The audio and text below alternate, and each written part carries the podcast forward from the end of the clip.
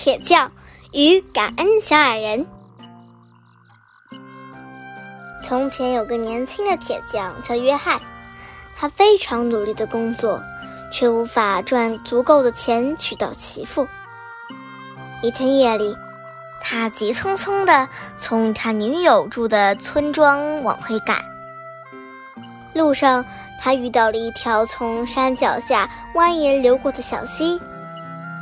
正当他要纵身跳过小溪时，突然看到一大群小矮人正在欢快地唱歌跳舞。他们把帽子高高抛向空中，然后再接住它。约翰吓了一跳，赶忙躲到树丛后面。过了一会儿，一个小矮人做了一个手势，所有的小矮人都消失在大山里。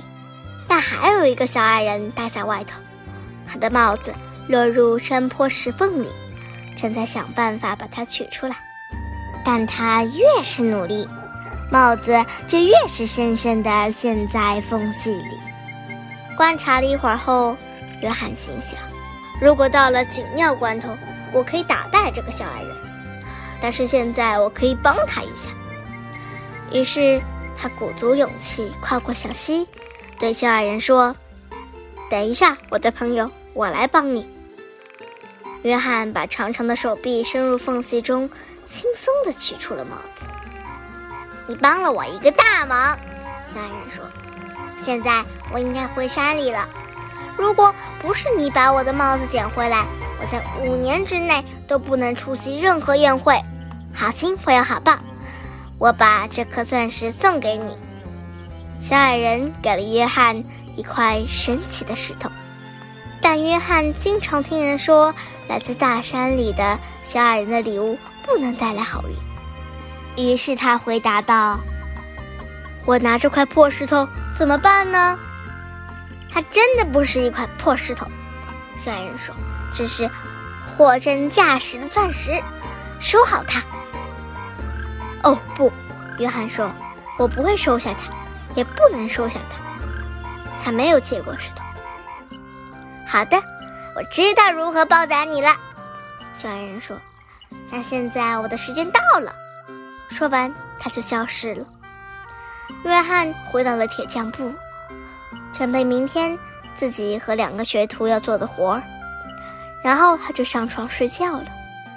但第二天他来到铁匠铺时，所有的活儿都做完了。是我的两个学徒给我的惊喜吗？他心想，这不像是他们干的事。的确如此，两个学徒像他一样感到吃惊。他们决定第二天去看看，或许能够弄清楚是谁在暗中帮忙。午夜钟声敲响时，那个曾和约翰说话的小矮人出现了。小矮人开始努力地干活，一直干到大清早。真是个好工匠啊！一个人可干三个人的活。小矮人坚持每晚都来，这让约翰很开心。现在他可以解雇两个学徒，自己也可以与女友约会了。他的钱包越来越鼓，装满了他挣来的钱。一天，约翰暗自想到：现在。我应该做一些事让小矮人高兴了。他准备了一件镶金边的绿色小夹克，一条小裤子，一件小衬衣，一双小鞋子和一顶尖帽子。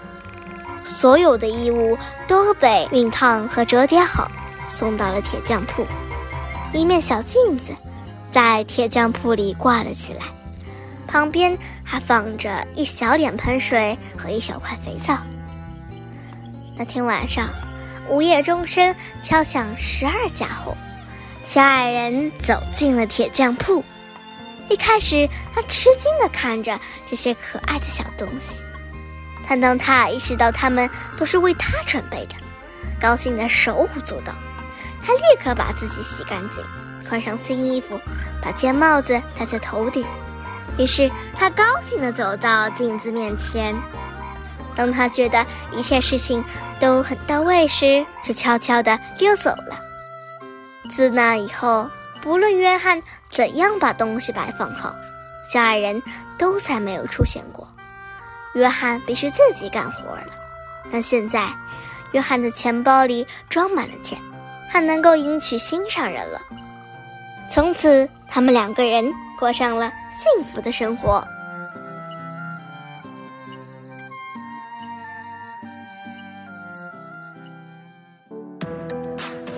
今天就讲到这里啦，家宝讲故事，下周见。